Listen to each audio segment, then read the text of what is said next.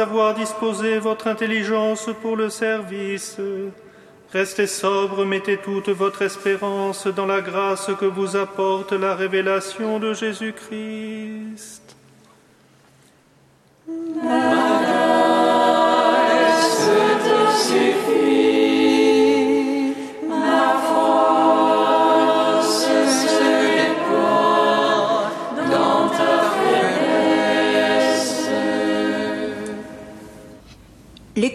Première lettre de Saint Pierre apôtre. Bien-aimés, sur le salut, les prophètes ont fait porter leurs interrogations et leurs recherches, eux qui ont prophétisé pour annoncer la grâce qui vous est destinée. Ils cherchaient quel temps et quelles circonstances voulait indiquer l'Esprit du Christ présent en eux quand il attestait par avance les souffrances du Christ et la gloire qui s'en suivrait. Il leur fut révélé que ce n'était pas pour eux-mêmes, mais pour vous qu'ils étaient au service de ce message, annoncé maintenant par ceux qui vous ont évangélisé dans l'Esprit Saint envoyé du ciel. Même des anges désirent se pencher pour scruter ce message. C'est pourquoi, après avoir disposé votre intelligence pour le service, restez sobre, mettez toute votre espérance dans la grâce que vous apporte la révélation de Jésus-Christ. Comme des enfants qui obéissent, cessez de vous conformer aux convoitises d'autrefois quand vous étiez dans l'ignorance.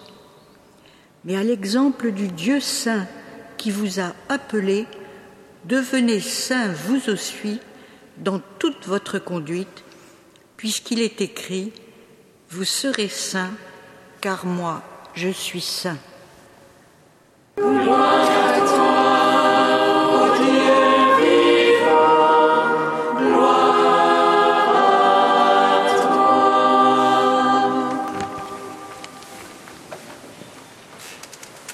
L'exemple du Dieu saint qui vous a appelé, devenez saints, vous aussi, vous serez saints, car moi, je suis saint.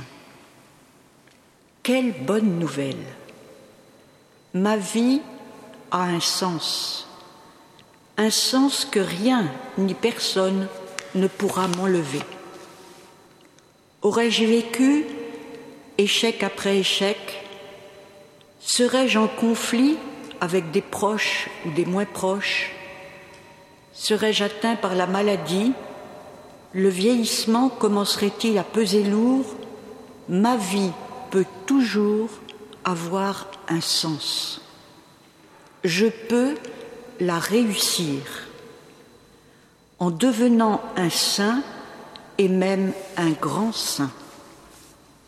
Et cela est enthousiasmant au sens étymologique du terme, c'est-à-dire que ma vie peut alors me rapprocher de Dieu et même lui ressembler. Qui ne voudrait pas réussir sa vie en effet? À quel âge que l'on est, on le désire et c'est bien. Cela donne toute une dynamique à ses propres journées sans lesquelles tout pourrait paraître fade ou mou. Oui, il faut vouloir réussir sa vie. Mais qu'est-ce que cela veut dire? Pour un chrétien, réussir, c'est devenir un saint. Et ce n'est pas facultatif. Pendant tout un temps, on a pu croire que c'était une carrière réservée à des personnes extraordinaires, hors du commun, pour lesquelles le Seigneur donnerait des grâces spéciales. C'est faux. La sainteté, la vocation à la sainteté, c'est pour tout le monde. C'est la volonté de Dieu pour chacun d'entre nous et cet appel résonne à travers toute la Bible. Ancien Testament comme Nouveau Testament. Saint Paul nous le redit merveilleusement.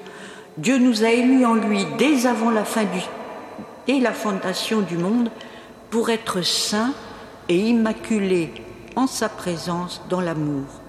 Telle est la volonté de Dieu sur vous, c'est votre sanctification. La vie d'un homme, d'une femme, d'un enfant peut être complètement transformée le jour où il réalise cette merveille. Dieu me veut saint. C'est sa joie à lui. Ce sera ma plus belle réussite et c'est possible. Mais comment m'y prendre? D'abord faire le constat que je ne peux pas tout seul et qu'il y a des fausses pistes.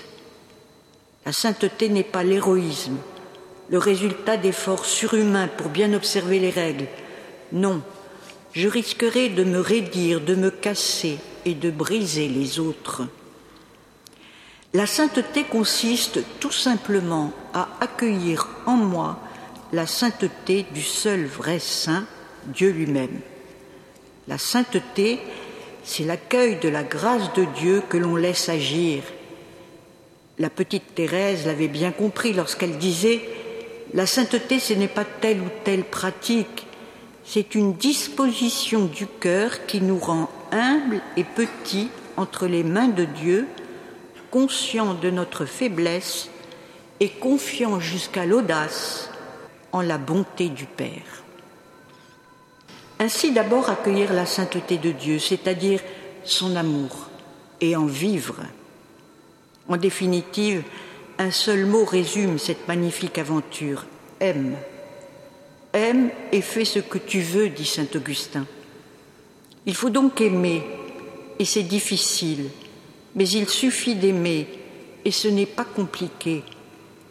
Seul compte la foi, s'exerçant dans la charité, affirme saint Paul, nous serons jugés sur l'amour, enseigne saint Jean de la Croix.